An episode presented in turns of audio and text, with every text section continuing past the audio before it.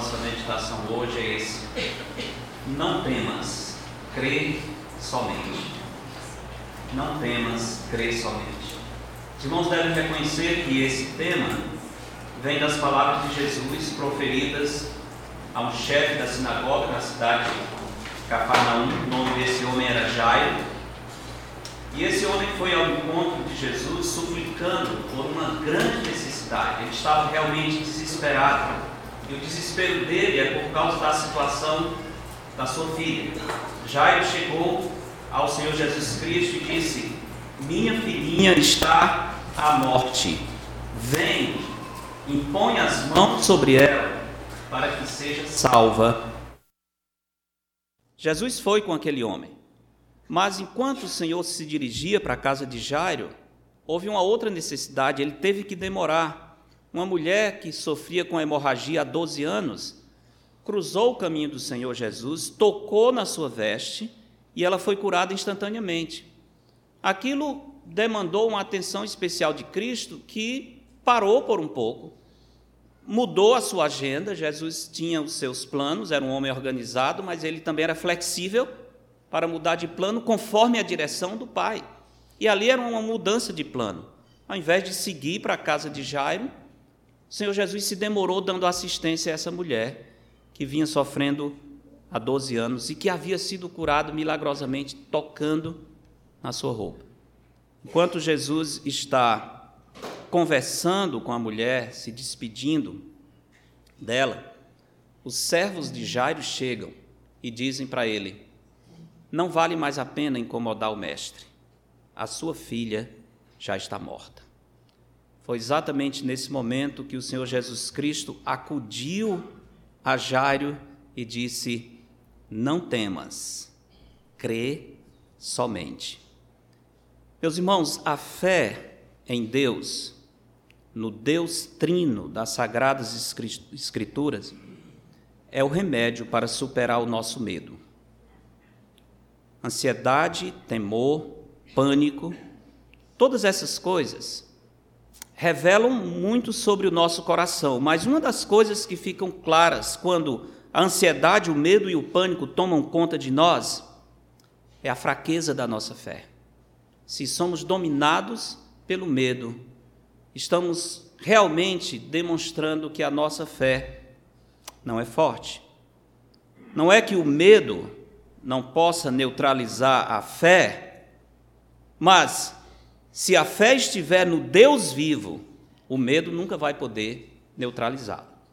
O segredo não é tanto fé, mas em quem está a sua fé. Há pessoas que têm fé e estão dominadas pelo medo. A sua fé não está no Deus trino da Sagrada Escritura. A fé em Deus vence o medo.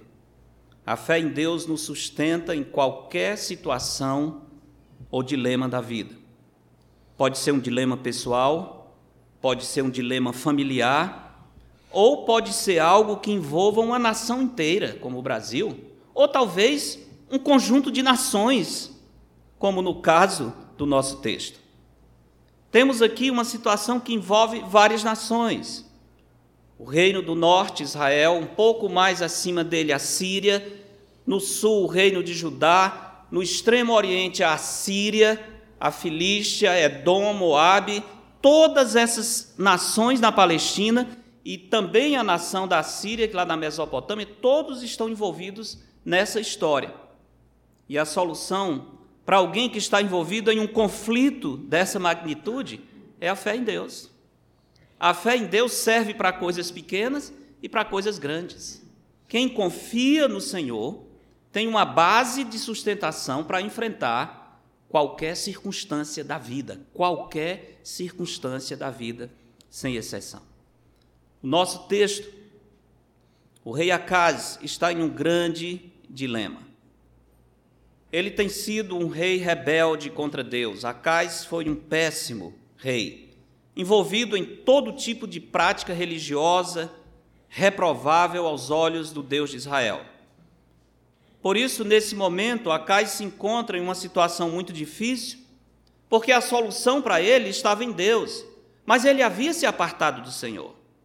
Como que alguém que está longe de Deus vai encontrar em Deus a solução para o seu dilema? Mesmo assim, o Senhor, na sua graça e misericórdia, envia o profeta Isaías para dizer para Acais: se não crerdes, certamente não permanecereis. Ou seja, se você, rei Acais, e todo o povo de Judá não ficarem firmes na sua fé em Deus, vocês não terão firmeza em mais nada. Quando Deus não é suficiente para os nossos dilemas, nada mais pode nos ajudar. Essa é a mensagem do profeta Isaías para o rei Acaz.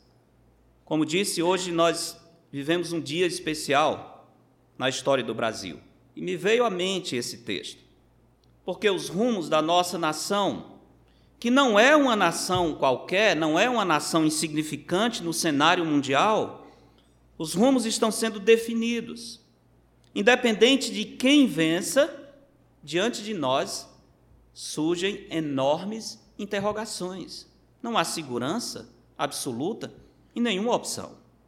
Após a apuração, qualquer que seja o resultado, nós teremos algumas preocupações e várias incertezas quanto ao futuro. Por uma razão simples, e é bom, irmãos, que lembremos disso, porque no calor dessa, dessa eleição, às vezes alguns se alteram, alguns ficam tão emocionados por esse ou por aquele candidato, que parece que o seu coração está esperando somente no homem, que esse homem é a solução. Não existe solução para o Brasil em homem nenhum, meus irmãos.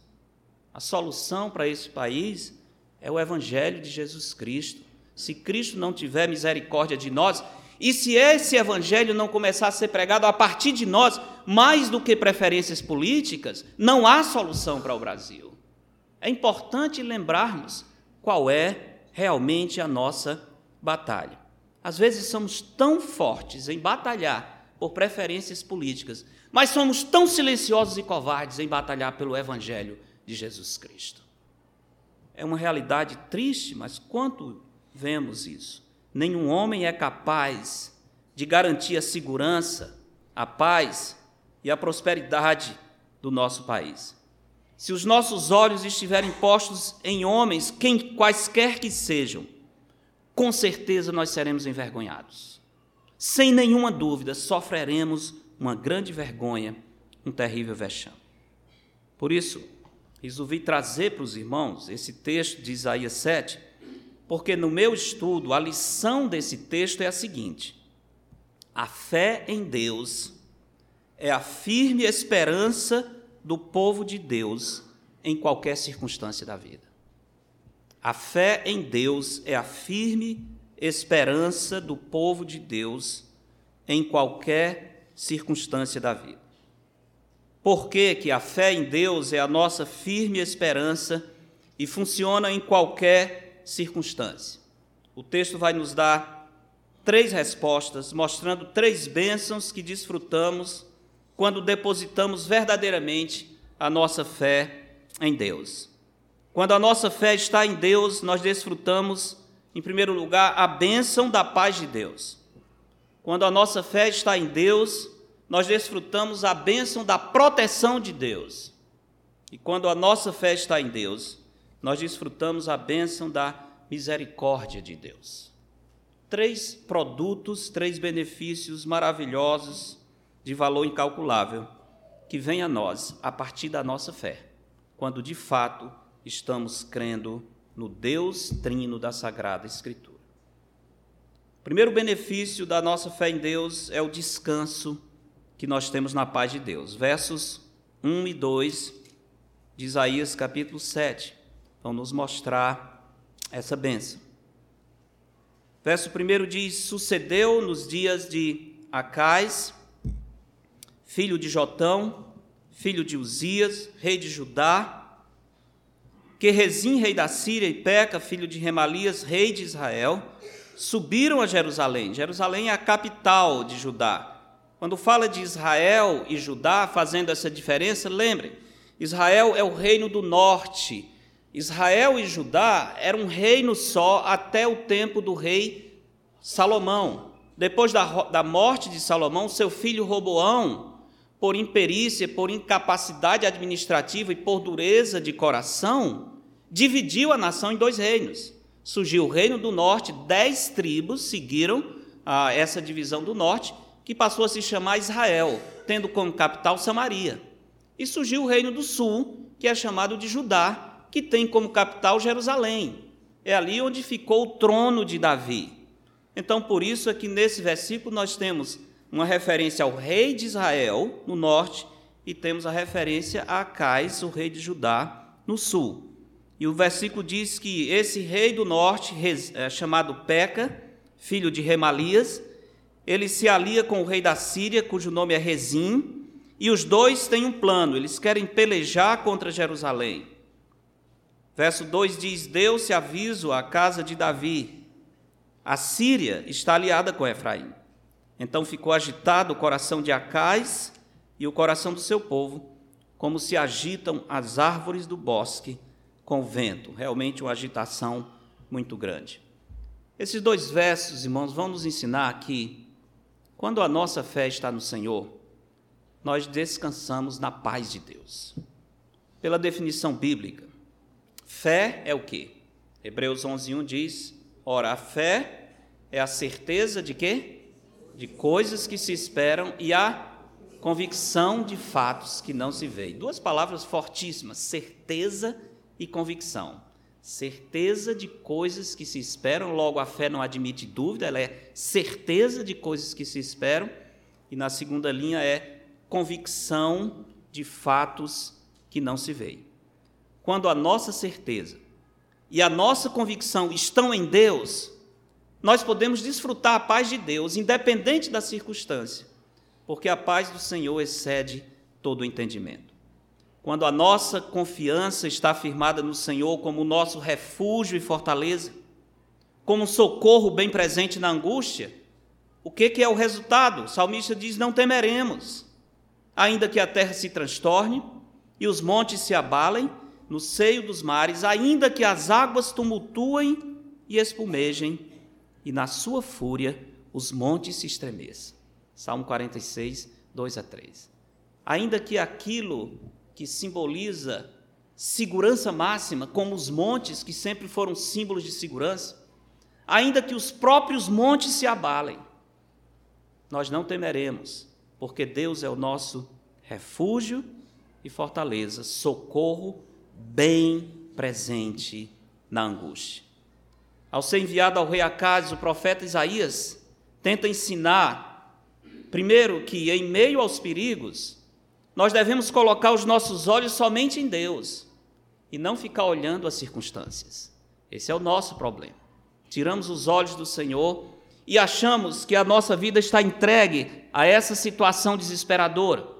Achamos que nós não temos saída porque caímos numa cilada, porque pessoas planejaram o mal contra nós, porque pessoas não cumpriram os seus compromissos e agora nós estamos desesperados. Não. A nossa vida está nas mãos de Deus. Nós não estamos entregues a ninguém, nós não estamos dependentes das circunstâncias favoráveis, nós não dependemos da sorte, a nossa vida está nas mãos do Senhor. Ele é que é a nossa nosso refúgio e fortaleza.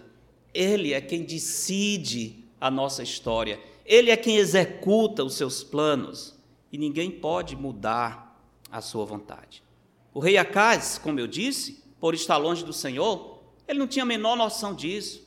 Ele fica desesperado quando ele escuta que os dois reis estão unidos para atacar Jerusalém.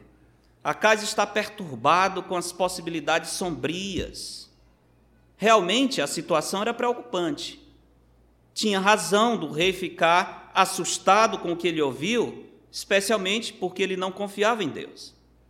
Como nós sabemos, quase tudo que acontece na história do Antigo Testamento tem algo a ver com aquelas nações do Oriente, da Palestina ou mesmo do Oriente mais distante, lá na Mesopotâmia. A região da Palestina havia sofrido grandes ameaças por parte da Síria décadas antes do tempo de Isaías. Nesse momento em que o profeta Isaías está falando com o rei Acais, havia mais ou menos uns 80 a 100 anos que a Assíria tinha se levantado e tinha se constituído uma grande ameaça para Judá e Israel. Tanto Judá quanto Israel haviam desfrutado nesse intervalo um tempo especial de prosperidade econômica e militar.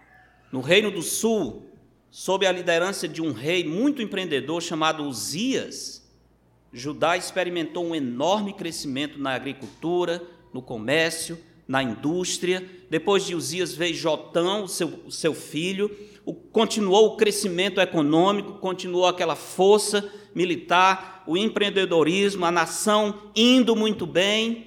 O grande problema é que quando as coisas vão muito bem para uma nação, a tendência dessa nação é esquecer que há um Deus no céu. E Deus muitas vezes traz dificuldades para um povo, para que esse povo seja humilhado e reconheça que ele depende do soberano do Rei das Nações. O momento em que nós estamos lendo aqui, narrado pelo profeta Isaías, as nações vizinhas lá na Palestina estavam novamente sendo ameaçadas pelo Império Assírio. Aquele tempo de prosperidade e sossego havia passado. Um novo governante surgiu lá na Mesopotâmia, seu nome era Tiglat-Pileser, não é um nome muito bonito para colocar no filho, mas se quiser pode, Tiglat-Pileser. Esse homem retornou às atividades militares na Palestina. Logo, ele reduziu a Síria a uma província vassala ele estendeu seu controle até o Líbano, a Filístia, Israel, e as nações todas passaram a pagar tributo ao imperador da Síria. É nesse tempo que Isaías está exercendo o seu ministério profético. Vendo-se impotente diante da ameaça da Síria, a Síria, não confunda, tem a Síria, que é esse império grande, e tem Síria, sem o A. Síria é vizinho de Israel. A Síria está na Mesopotâmia. Então, quando a Assíria começa a crescer, o país vizinho de Israel, Síria, resolve iniciar na Palestina um movimento de resistência e libertação do domínio da Mesopotâmia.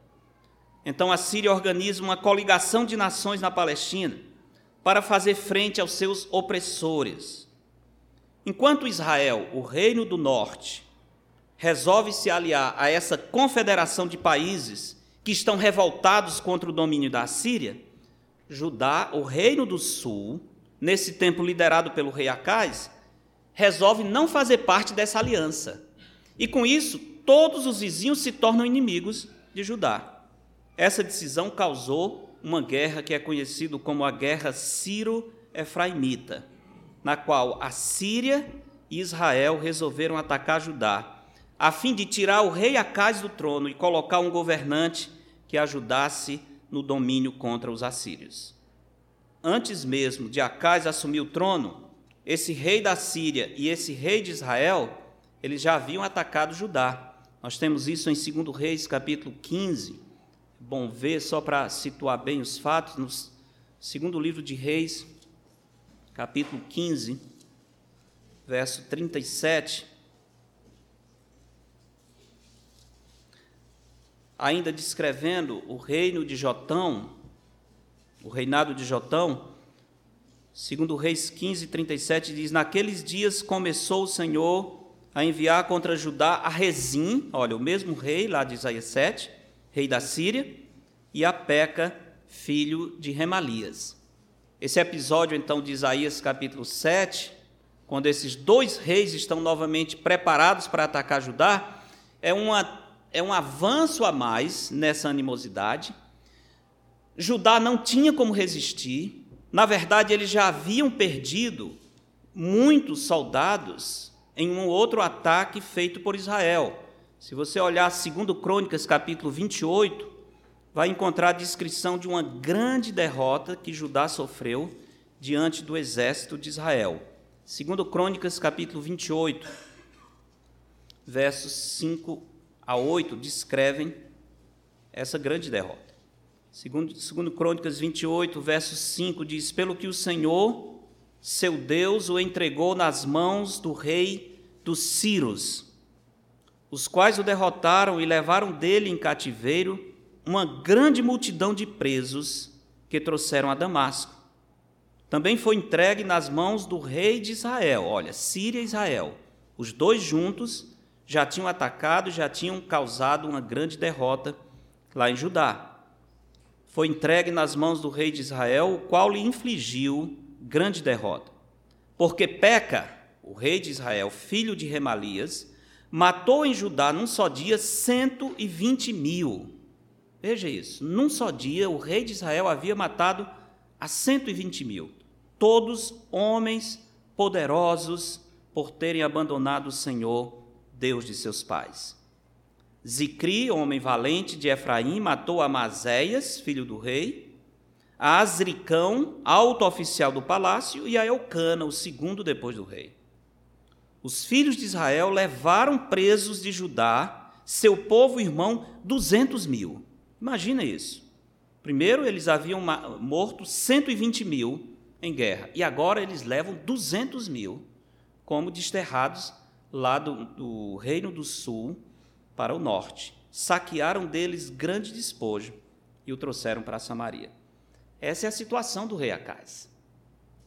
Ele não tem exército para combater, ele já sofreu uma derrota e perdeu 120 mil homens, ele já viu 200 mil sendo levados pelo rei de Israel, e agora Israel está novamente junto com a Síria para dar o golpe de misericórdia. Eles não querem simplesmente conquistar de modo geral, eles querem destruir Jerusalém, que é a capital do Reino do Sul, a capital de Judá. A experiência recente mostrava que Judá não tinha chance de sobreviver. Esse episódio que lemos em Isaías 7 acontece exatamente quando esses dois reis se preparam para dar o golpe final, o golpe de misericórdia, exterminar Judá, especialmente a sua capital, Jerusalém. Acais não tem força para resistir os inimigos e ele já havia, por experiência própria, entendido que essa guerra era perdida. Por isso ele está tão desesperado, porque ele olha a circunstância, a conclusão dele é: não tem jeito, nós estamos perdidos diante desse ataque. O profeta Isaías está vindo para dizer: Acais, não olhe para as circunstâncias. Se você olhar as circunstâncias, não tem esperança para o seu povo. No verso 2, Isaías vai, nos, vai mostrar para Acais que, em meio aos perigos, ele deve guardar o seu coração para não ser dominado pelo desespero. Verso 2 diz: Deu-se aviso à casa de Davi, a Síria está aliada com Efraim. Então ficou agitado o coração de Acais e o coração do seu povo, como se agitam as árvores do bosque com o vento. Isto é, tanto o rei quanto o povo agitaram-se simultaneamente e fortemente. Eles ficaram em choque. Essa expressão, o coração deles ficou agitado como as árvores do bosque com o vento, podia ser traduzido eles ficaram dominados pelo pânico. Eles estavam completamente desesperados diante dessa ameaça. Os dois reis, separadamente, já haviam causado uma grande derrota em Judá. Imagine agora os dois juntos. Que esperança havia para Acais e o seu povo? Acais e o povo entram em pânico por causa das notícias acerca do ataque iminente. Mas o pânico se justifica apenas por uma causa. Acais se afastou do Senhor. A nação está vivendo longe do verdadeiro Deus. Eles não tinham comunhão com Deus, eles não conheciam o Deus verdadeiro. Eles estavam adorando os ídolos.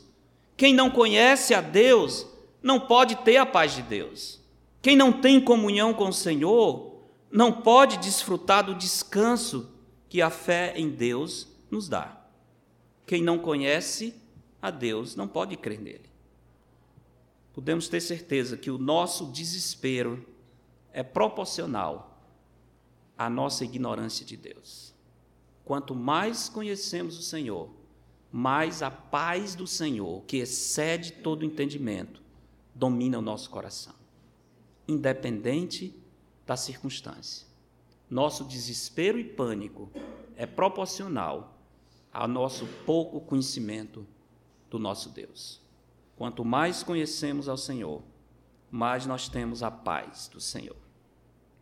li sobre a história de uma criança que estava em um voo e, em meio àquela viagem, o avião começou a entrar numa área de grandes turbulências, começou a balançar muito. Isso acontece de vez em quando, vocês sabem disso, né? O melhor momento de uma viagem de avião é quando as rodas tocam no chão. Não só quando tocam no chão, quando ela para, porque às vezes toca no chão e o bicho não para, né? Ah, não, é, é maravilhoso voar, é maravilhoso, a parte maravilhosa é quando aterrizou e parou. Aí é ótimo, né? É a parte maravilhosa de uma viagem aérea. Mas diz que essa criança estava nesse, nessa aeronave e começou uma enorme turbulência. Todas as pessoas ficaram assustadas, os comissários se prepararam, avisaram a todo mundo para apertar os cintos e o avião continuou balançando muito e trazendo um grande pânico para todas as pessoas. Apenas a criança estava tranquila. Todo mundo assustado, mas a criança estava ali como se nada tivesse acontecendo. De repente, alguém que estava perto perguntou e disse: Você não está com medo dessa turbulência? Disse: Não, não estou com medo. Como é que você não está com medo? Todos os adultos estão tremendo e você está tão tranquilo. Ele disse: Não, porque o piloto é meu pai. O piloto é meu pai. Eu sei quem está no comando. Isso é quando nós conhecemos o nosso pai, quando nós sabemos que ele está no comando, nós descansamos na paz do Senhor. O meu pai está no comando. Por isso, a paz de Deus pode invadir o nosso coração. A nossa fé no Senhor é a firme esperança que nos dá segurança em qualquer circunstância da vida. Porque essa fé nos traz a paz de Deus, também porque essa fé nos traz a proteção de Deus. Quando a nossa fé está firmada em Deus, nós não caímos em desespero diante das ameaças dos homens. Davi, no Salmo 56, 4, ele diz: Em Deus, cuja palavra eu exalto, neste Deus ponho a minha confiança e nada temerei. Que me pode fazer um mortal? E confiança nesse servo de Deus. Nesse Deus em cuja palavra eu exalto, neste Deus eu ponho a minha confiança e nada temerei. Que me pode fazer um mortal. Salmo 56, verso 4. Essas palavras ganham maior peso quando nós entendemos que Davi compôs esse salmo quando estava preso em Gate, a cidade dos seus inimigos. Davi não estava tranquilo no seu palácio, ele estava lá numa cidade dos filisteus. Aliás, a cidade natal do gigante Golias. Golias, aquele grande herói dos filisteus que foi morto por Davi, era de Gate. E num determinado momento na história de Davi, quando ele está sendo perseguido por Saul, ele é aprisionado nessa cidade. E quando ele está preso ali, às portas da morte, ele diz: "Que me pode fazer um mortal?" Os homens podem planejar me destruir, mas se Deus está do meu lado, o homem não vai poder executar os seus planos. Como esses versos de 4 a 7 comunicam a nossa segurança? Profeta de Deus chama a atenção para algumas coisas. No verso 3, ele chama a nossa atenção para a infalibilidade das promessas de Deus. Verso 3, Isaías 7 diz: Disse o Senhor a Isaías: Agora sai, tu com teu filho. Interessante, Isaías, como outros profetas, eles tinham filhos e Deus dizia o nome que eles deviam dar aos filhos. E esses nomes tinham significado profético, traziam uma lição espiritual. Esse filho de Isaías tem um nome interessante: um resto volverá. E o Senhor diz: vá com seu filho, que se chama um resto volverá, ao encontro de Acais. Pela própria situação aqui, podemos imaginar que Acais já sabia o nome do filho, porque Isaías não explica. O Senhor diz: pegue esse filho, ele vai entender a mensagem, ele sabe que o nome do menino é um resto volverá. vá ao encontro de Acais, que está na outra extremidade do aqueduto do açude superior, junto ao caminho do campo do lavadeiro. Certeza da infalibilidade das promessas de Deus. Isaías se apresenta ao rei no momento em que ele está fazendo os preparativos para sobreviver ao ataque. Por que, que Acais está nesse aqueduto do açude superior? Muito provavelmente tentando providenciar para que, quando os inimigos chegarem, não tenha água bastante fora de Jerusalém e canalizando essa água para dentro da cidade, já que ele está prevendo um grande cerco e a cidade poderia perecer sem água. Então o rei está fazendo os preparativos para resistir ao ataque. Mas o Senhor Deus traz o profeta Isaías com seu filho, mostrando que a sobrevivência de Jerusalém não depende das providências que o rei tomar. Ele pode canalizar toda a água, mas se o Senhor não tiver cuidando da nação, eles vão perecer. O profeta traz o seu filho cujo nome é um sinal do controle de Deus sobre a situação. Um resto volverá, mostra tanto o juízo de Deus quanto a esperança do povo. Deus vai julgar esse povo. A nação vai passar por um tempo muito difícil, mas não será exterminada, porque um resto, uma pequena quantidade vai sobreviver, e esse resto o Senhor vai trazer à terra depois do exílio. Deus vai cumprir as suas promessas, essa é a mensagem para o rei. Também o Senhor está mostrando que a certeza dos seus planos, que ele vai cumprir aquilo que ele determinou. Verso 4: Diz-lhe: Acautela-te e aquieta-te. Não temas, nem se desanime o teu coração por causa desses dois tocos de tições fumegantes por causa do ardor da ira de Rezim e da Síria e do filho de Remalias. Nesse momento crítico, Acais poderia se apressar, tomando atitudes precipitadas, tomando decisões não pensadas, pondo a sua confiança em alguma solução política, como, por exemplo, uma aliança com a Síria. De fato, Acais vai fazer isso. A sua esperança não está no Senhor, ele é amigo da Assíria. Então ele confia: se esse rei da Assíria, Tiglat-Pileser, fizer aliança comigo, eu estou protegido, eu não preciso de Deus. Eu tenho a proteção do grande imperador da Mesopotâmia. É exatamente isso que está no coração de Acais. O profeta chega dizendo: Olha, os planos de Deus é que vão prevalecer. Acautela-te, aquieta-te, não temas, nem se desanime o teu coração. A preocupação do rei não iria trazer a solução para o problema. O melhor caminho seria esperar no Senhor, confiar na Sua palavra. Irmãos, diante dos grandes desafios, quando o povo de Deus se vê em meio a terríveis, terríveis crises, o conselho do Senhor é que nós nos aquietemos e deixemos Deus completar o seu plano o seu projeto soberano na nossa vida. Nossa ansiedade apenas mostra que nós não estamos prontos a esperar pela ação de Deus. Queremos tudo do nosso jeito e no nosso tempo, e isso termina nos levando para pagar um preço muito caro. Um conselho muito importante que Isaías nos dá está no capítulo 30, verso 15, onde ele fala sobre o sossego, sobre a quietude como meio para termos a bênção e a vitória do Senhor. Isaías capítulo 30, verso 15 diz: Porque assim diz o Senhor Deus, o Santo de Israel: Em vos converterdes e em sossegardes está a vossa salvação, na tranquilidade e na confiança a vossa força, mas não o quisestes. Veja que a fonte de força e tranquilidade é exatamente o oposto do que geralmente nós pensamos. Em vos converterdes e em sossegardes está a vossa salvação.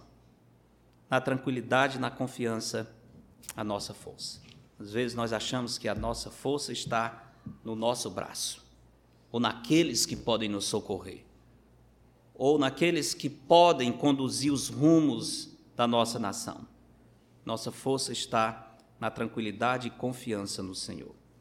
Porque Acais e o povo não deveriam entrar em pânico? Primeiro, porque o Senhor mostra nesse verso que a fúria dos homens não significa nada diante de Deus. Veja como o Senhor se refere aos dois poderosos reis, Rezim e Peca. Ele diz: Não se desanime o teu coração por causa desses dois tocos de tição fumegantes. Que coisa! Que maneira mais depreciativa para se dirigir a dois soberanos, né? Dois tocos de tições fumegantes. O que, que significa isso? Deus está dizendo, Acais, esses homens ainda estão produzindo alguma fumaça, mas eles são tão fortes como um pedaço de madeira que está se queimando. Não se preocupe, ainda estão conseguindo fazer alguma coisa, mas eles são madeira queimando. Eles vão virar cinza logo. Na verdade, os dois vão morrer dois anos depois. Dois, cerca de dois anos depois dessa profecia, Acais não tem mais nenhum dos dois inimigos, porque eles serão mortos. E Acais está completamente agitado, desesperado, por causa desses dois pedaços de madeira que estão se consumindo no fogo. Como se agora o reino vai se acabar, tudo vai se destruir, porque dois homens estão nos ameaçando. São apenas tocos de tições fumegantes, pedaços de madeira queimada que produzem um pouco de fumaça por algum tempo, mas logo são consumidos. De fato, como eu disse, esses dois só vão resistir por mais dois anos. Aqui também o profeta Isaías está dizendo: os planos gloriosos desses homens serão frustrados. Não precisamos ficar preocupados demais com os projetos humanos. Os dois reis tinham um projeto grandioso e bem definido. Eles queriam conquistar Jerusalém, que não seria uma coisa difícil.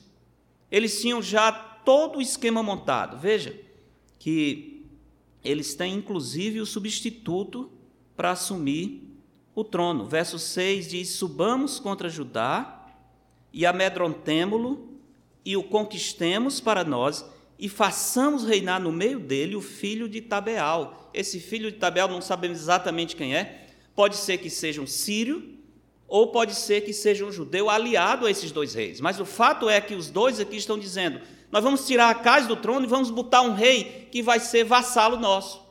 Vai ser simplesmente uma figura representativa, mas por trás ele é nosso servo. É isso que nós queremos. Tira a Cais do trono e coloca esse outro homem, porque assim o nosso projeto de controle fica absolutamente definido. Projeto interessante, né? Projeto bonito. Planeja-se todas as estratégias, ganha-se o tempo necessário, retira as pessoas que incomodam e coloca aquelas pessoas que você quer. Pronto. É assim que se domina as nações. É assim que se tentou dominar o Brasil há pouco tempo e Deus não permitiu. Mas é um projeto bem arquitetado, bem planejado, como esses dois reis aqui. Bem interessante. E o Senhor está dizendo, Acais, fique tranquilo, eu sou o rei das nações. Não adianta o projeto dos homens, se não for o meu projeto, não vai ser executado. Isso tem que trazer, irmãos, segurança para nós. Tem que trazer paz. Tem que fazer com que os nossos olhos se movam para os céus e não fiquem preocupados com os homens. Deus está no seu trono, ele não entregou o controle do mundo a nenhuma pessoa, ele continua reinando. Ele não abdicou da sua soberania. Nós temos que esperar no Senhor e olhar para ele. Os dois inimigos de Judá tinham o seu projeto bem definido. Na cabeça dele, o esquema deles, o esquema estava bem montado. Mas eles não contavam com um fato interessante. O trono de Judá havia sido prometido por Deus à casa de Davi. Tentar destruir esse trono era tentar anular a promessa de Deus que havia sido feita a Davi, de que naquele trono haveria de se sentar sempre um filho dele. Então eles estão lutando contra a promessa de Deus. Eles estão querendo destruir aquilo que o Senhor havia prometido a Davi. E mais uma coisa, a linhagem davídica não poderia deixar de existir, porque dentre os descendentes de Davi viria o Messias, o Salvador do mundo. Essa tinha sido a promessa do Senhor. Por causa dessa promessa, o Senhor diz claramente acerca dos planos humanos: isso não subsistirá, nem acontecerá. Claramente, dando aquele, aquela palavra final, como lemos no verso 7. Assim diz o Senhor Deus: isto não subsistirá, nem tampouco acontecerá. Se não é plano de Deus, podemos ficar tranquilos que nada vai acontecer. Nada vai adiante se estiver fora do projeto de Deus. Os versos 8 e 9 falam sobre a segurança da nossa confiança em Deus.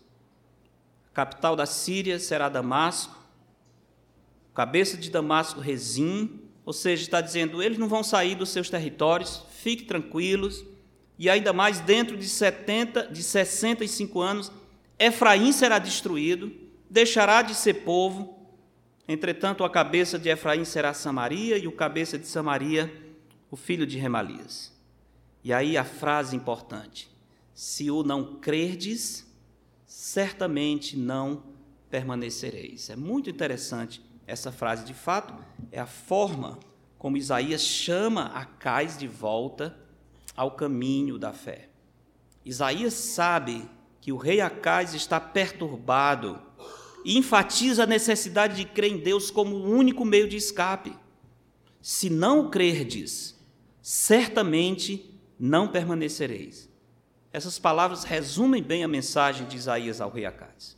O que o profeta está dizendo é o seguinte: se vocês não ficarem firmes na sua fé, vocês não terão firmeza em coisa alguma. Ou seja, se vocês não conseguem se refugiar em Deus, se não conseguem ter paz na certeza de que Deus é soberano. Vocês não têm outro refúgio, vocês não têm onde encontrar segurança, vocês não têm esperança e não têm futuro. Se não crerdes, não permanecereis. O segredo é crer para permanecer firme. Nós temos visto como os homens, em todas as épocas, eles fazem os seus planos, eles se julgam soberanos, eles traçam as suas estratégias e eles acham que vão conseguir executar aquilo que querem. Lembro que já preguei o Salmo 49 aqui alguns anos atrás, e eu preguei aquele salmo exatamente quando nós tínhamos recebido a notícia, isso foi em 2013, da morte do grande ditador poderoso Hugo Chávez, aquele homem que dominou a Venezuela, que pegou entrou no governo do país por meio do voto, mas dentro de pouco tempo mudou a Constituição, mudou completamente os rumos e ficou como dono da terra. Ele realmente era dono e hoje está aí a miséria que a gente vê num país que era tão rico, um país que tinha potencial de ser uma nação das melhores para se viver. Está nessa condição que os irmãos viram. Mas o Hugo Chaves se achava um homem extremamente importante. Sempre que eu leio a história do juiz Inico, eu lembro de homens como Hugo Chaves, que diz na parábola: ele não temia a Deus e não respeitava homem nenhum. Ele era o senhor da sua vida. O que, é que aconteceu com o poderoso Hugo Chaves? Não demorou muito, pegou uma doença, pegou um câncer de próstata. Seu orgulho era tão grande que ele se recusou a receber tratamento nos Estados Unidos porque ele abominava os Estados Unidos. Ele tinha um projeto da República Socialista dominando toda a América Latina. Então ele podia ter recebido tratamento, mas ele tinha ódio dessa nação. Preferia morrer. Era um homem muito forte nas suas opiniões. Foi receber tratamento em Cuba, não resolveu. Mas o que me, me deixou chocado foi o relato de um dos seus generais que estavam no leito de morte pouco antes do último suspiro do Hugo Chávez. E ele narrou que o grande general, já sem força, gritava antes de morrer: Não me deixem morrer, não me deixem morrer. Ora, mas como é que não deixa morrer? Ele achava que a sua palavra de ordem para os soldados ia impedir a morte dele. Não me deixa, é o general que está mandando. É, general, lamento. Né? O senhor pode mandar, mas o que, é que nós vamos fazer diante disso? Os homens não podem executar os seus planos se Deus não estiver sobre isso. Só Deus é soberano, irmãos. todo homem, por mais firme que esteja, lamento informar, todo homem, por mais firme que esteja, diz a Bíblia, é pura vaidade. É horrível isso. Todo homem, por mais firme que esteja, é pós-cinza. Todos os homens e mulheres da igreja do Planalto, por mais firme e seguro que estejam, são pós-cinza também. Ou dependem do Senhor, ou vão terminar como pós-cinza, sem executar absolutamente nada. Quem somos nós para dirigir o nosso caminho? Aqui temos o caso desses dois reis poderosíssimos e o Senhor dizendo: Isso não vai subsistir, esse plano que vocês bolaram não será executado. Os versos 10 a 16 nos mostram o terceiro benefício da nossa fé em Deus. Primeiro, a bênção da paz de Deus. Segundo, a bênção da proteção de Deus. Em terceiro lugar, a bênção da misericórdia ou da paciência de Deus. Verso 10 diz: Continuou o Senhor a falar com Acais, dizendo: É interessante a sequência. E o Senhor diz: Pede, o profeta Isaías diz: Pede ao Senhor teu Deus um sinal Engraçado, no caso de Gideão, Gideão pediu ao Senhor para dar um sinal. Aqui não, é o Senhor que está oferecendo a Acais. Acais, peça um sinal. O que, Senhor? O que você quiser. Nos céus, nas alturas ou embaixo, nas profundezas. Quando o Senhor diz que seja das alturas ou que seja na profundidade, Ele está dizendo qualquer coisa, Acais. O que você quiser pedir de sinal, eu vou fazer. Isso pode tocar no seu coração pode mostrar que eu sou Deus, isso pode trazê-lo ao caminho da fé. Peça ao Senhor um sinal, verso 11, que seja embaixo, nas profundezas, ou em cima, nas alturas. Deus sabia que Acais não tinha fé, mas o Senhor, em misericórdia, está querendo se apresentar para Acais, trazê-lo de volta para ele. Verso 12: Acais, porém, disse: Não pedirei, nem tentarei ao Senhor. Interessante, né? Homem fiel às Escrituras, realmente. A Bíblia diz: Não tentarás o Senhor teu Deus. Jesus disse isso. E a caixa está lembrando: Não, não, profeta, você está você tá me dando essa proposta, mas eu não vou fazer isso, não. Imagina, tentar o Senhor. Na verdade, irmãos, o rei Acais, ele não tem nada de piedade. Essa é uma resposta falsa, porque ele já tinha o seu plano ele recusa em pedir um sinal de Deus por causa da sua falta de fé. Certamente pedir um sinal pode ser uma forma de tentar a Deus, mas aqui é Deus que está propondo isso. Acais não queria seguir pelo caminho da fé, ele não queria confiar em Deus. Provavelmente ele já tinha seus planos de pedir ajuda ao rei da Síria. Para ele era mais vantajoso e agradável confiar no homem do que confiar em Deus. Infelizmente, como havia sido predito, a pregação de Isaías não estava trazendo arrependimento, mas dureza de coração sobre o povo de Deus. Isaías tenta, por meio dessa mensagem, tocar no coração do rei, mas o coração já está endurecido demais. Esses versos, portanto, mostram a misericórdia de Deus, primeiro tentando vencer a dureza de coração e depois tentando vencer o distanciamento que o povo de Deus estava experimentando em relação ao Senhor.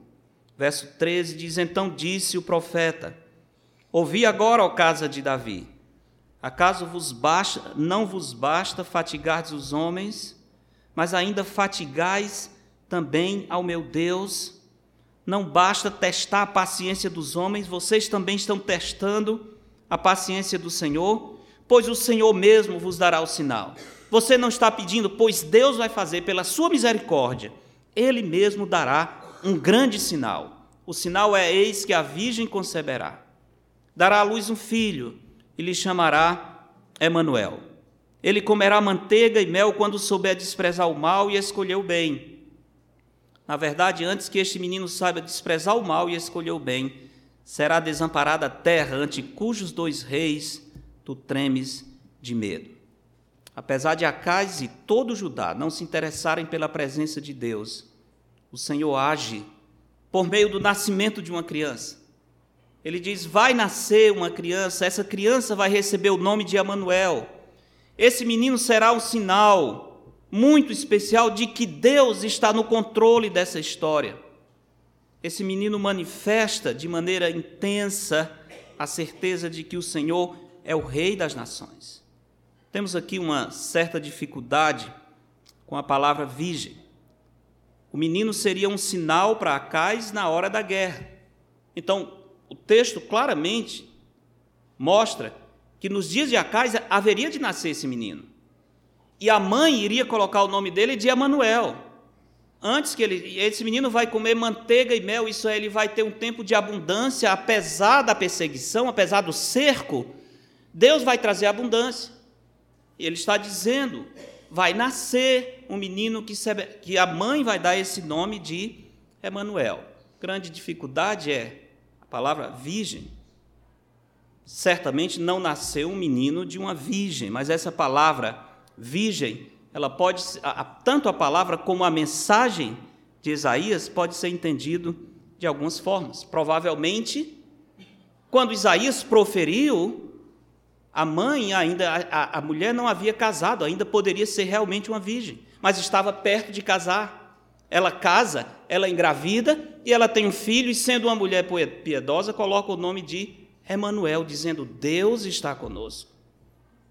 Mas naturalmente, esse menino é um sinal que aponta para a grande promessa. Em Mateus capítulo 1, o anjo anuncia a José o nascimento desse menino e diz que o nome dele seria Emanuel, Deus conosco. E ali sim, o menino estava nascendo de uma virgem. Esse menino era o filho de Deus.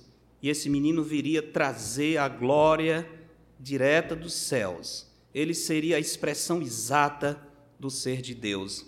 Ele seria Deus conosco. Deus aqui vencendo o distanciamento do seu povo por causa da sua misericórdia. Irmãos, nosso Deus é o Rei das nações. Ele não entregou o seu trono a ninguém, ele continua sendo soberano sobre todos os povos. Sendo o rei das nações, também não esquecemos que ele é o dono e soberano desta nação brasileira. As nações e impérios crescem e desaparecem conforme a sua posição no plano de Deus, especialmente conforme a sua posição no projeto missionário de Deus. A história das nações mostra isso. Tenho falado para os irmãos que a minha convicção é que Deus trabalha no Brasil não só hoje, mas Deus tem trabalhado através dos séculos na nação brasileira, formando o povo brasileiro para ser uma grande força missionária, para levar o evangelho do Senhor aos confins da terra. A nossa história é muito interessante é muito singular. Embora estejamos na América Latina, a nossa história é diferente das outras nações, bem diferente. A nossa herança, nós somos um país de herança católica, mas o catolicismo que se implantou aqui, embora de certo modo agressivo, não se compara com o catolicismo que se implantou nos demais países da América Latina, os países hispânicos. Nós tivemos aqui a benção muito cedo, ainda na época do segundo reinado, Dom Pedro II, já havia missionários pregando o evangelho aqui. Diz a história que provavelmente o Pedro II teria se convertido a Cristo. Ele tinha grande interesse nas escrituras, ele lia nas línguas originais. Ele permitiu que o missionário escocês chamado Robert Calley pregasse o evangelho. Esse Roberto Calley, que era um, um médico escocês vindo, fugindo da Ilha da Madeira por causa da perseguição católica, ele era amigo pessoal do, do imperador Pedro II. Era o médico do imperador. E era um homem que pregava o evangelho, que plantou igrejas em vários locais por onde passou. E esse homem ensinou a Bíblia para Pedro II. Dizem que numa determinada viagem que o imperador Pedro II fez aos Estados Unidos, ele foi recebido como um governante evangélico. As pessoas realmente achavam que ele era um governante evangélico. E é bem possível que tenha sido. É bem possível. Ou seja, Deus, na sua graça, fez com que o Evangelho penetrasse no coração do poder, ainda antes mesmo da República. A história do Brasil é uma história diferente, é uma história singular. E eu creio que o Senhor não terminou o seu projeto ainda no Brasil e por isso, irmãos, nós devemos estar tranquilos. Dizem os historiadores que o Brasil tinha tudo para dar errado. Eu gosto desses três livros, que eu já tenho mencionado para vocês várias vezes: 1808, 1822 e 1889. Três datas marcantes, todos no século XIX, é o século que marcou o nosso país. Mesmo que você não leia esses três livros, mas vale a pena você ler o subtítulo de cada um, para você ver uma coisa assim interessante. 1808 diz como uma rainha louca, um príncipe medroso, uma corte corrupta enganaram Napoleão, mudaram a história de Portugal e do Brasil. Essa é a nossa, as nossas raízes. 1822, como um homem sábio, José de Anchieta, aliás, José Bonifácio, um príncipe triste, ou desculpe, uma princesa triste, a dona Leopoldina, e um escocês louco por dinheiro, ajudaram Dom Pedro a criar o Brasil, um país que tinha tudo para dar errado. É verdade. Não era para sobreviver, não era para nós estarmos aqui mais como Brasil. 1889, República. Como o imperador, um imperador cansado, Pedro II, um marechal vaidoso e um professor injustiçado contribuíram para o fim da monarquia e a proclamação da República no Brasil. Né? A história mais bonita possível. Né? As personagens são as mais interessantes possíveis. Eu vejo isso, eu só posso dizer assim: o Brasil é fruto da misericórdia de Deus. O Brasil só existe porque Deus tem um projeto para essa nação, porque realmente tinha tudo para dar errado. Tinha tudo para dar errado. Mas tem uma coisa diferente nesse país, e eu acho que a diferença é o desejo de Deus de usar o povo brasileiro para levar o Evangelho até os confins da terra. Deus tem um grande plano para agir nesse mundo por meio do povo brasileiro. Portanto, irmãos, não há razão para pânico, não há razão para desespero. Está terminando essa corrida eleitoral, não sabemos o que, que vai ser, mas seja o que for, Deus é soberano, Ele continua no trono. Nós não vamos perder a nossa esperança com o resultado que vier. Deus continua reinando soberano sobre tudo e sobre todos. Queria também dar um alerta no final dessa pregação. Eu espero que ninguém tome essa mensagem como uma injeção de autoajuda. Ah, que bom, a fé dá descanso, dá paz, então pronto, tranquilo, vai dar certo. Simplesmente ter um pouco de fé na minha vida e vai dar tudo certo. Não estou dizendo isso e a Bíblia não ensina isso. Estamos falando das bênçãos da fé, mas a fé verdadeira no Deus verdadeiro. Não é fé na própria fé. Não é simplesmente que eu sou uma pessoa de fé e eu vou ter essa paz e esse descanso. Não, não é isso que a Bíblia está dizendo. Nós estamos falando de otimismo sentimental. Em outras palavras, para desfrutar as bênçãos da fé, nós devemos examinar se estamos na fé. Se realmente estamos na fé para podermos desfrutar dessas bênçãos. Termino lembrando que o Senhor Jesus Cristo disse em duas ocasiões para os seus discípulos. Primeira ocasião, quando ele estava no barco e começa aquela tempestade, Jesus está dormindo, os discípulos ficam desesperados, acordam o Senhor dizendo: Mestre, acorda, não te importas que pereçamos. Jesus acorda e diz: Por que sois tímidos? homens de pequena fé. Porque sois tímidos? A pequena fé gera o medo. Porque sois tímidos? Homens de pequena fé. Noutra ocasião, pouco adiante, em Mateus 14, os discípulos estão sozinhos no meio do mar. Por volta da quarta vigília da noite, Jesus vem andando sobre as águas. Primeira reação deles foi o quê? É um fantasma. Ficaram desesperados ficaram desesperados. Eles tinham medo de fantasma, né? Medo de visagem. Tinha as visagens que apareciam sobre as águas, era terrível, né? Então, as piores que tem, que vem andando sobre as águas. É um perigo, viu? Visagem na terra até que vai, mas na água. Então, eles pensaram é um fantasma. Jesus se aproxima e diz: Não temas, sou eu. Não há motivo para desespero. Eu estou aqui. Se Cristo está conosco, irmãos, não há motivo para desespero. Está se sentindo perdido, sem rumo, sem direção, está preocupado com as lutas da vida, está assustado com a perspectiva futura, está com medo do destino do Brasil? A resposta única é: não temas, crê somente. Deus está no trono. Oremos. Deus, nosso Pai, obrigado por esta certeza, essa confiança. Obrigado, Senhor, porque podemos descansar no fato de que o Senhor continua reinando soberano. Obrigado pela paz, pela segurança, pela misericórdia do Senhor sobre nós. Em nome de Cristo. Amém.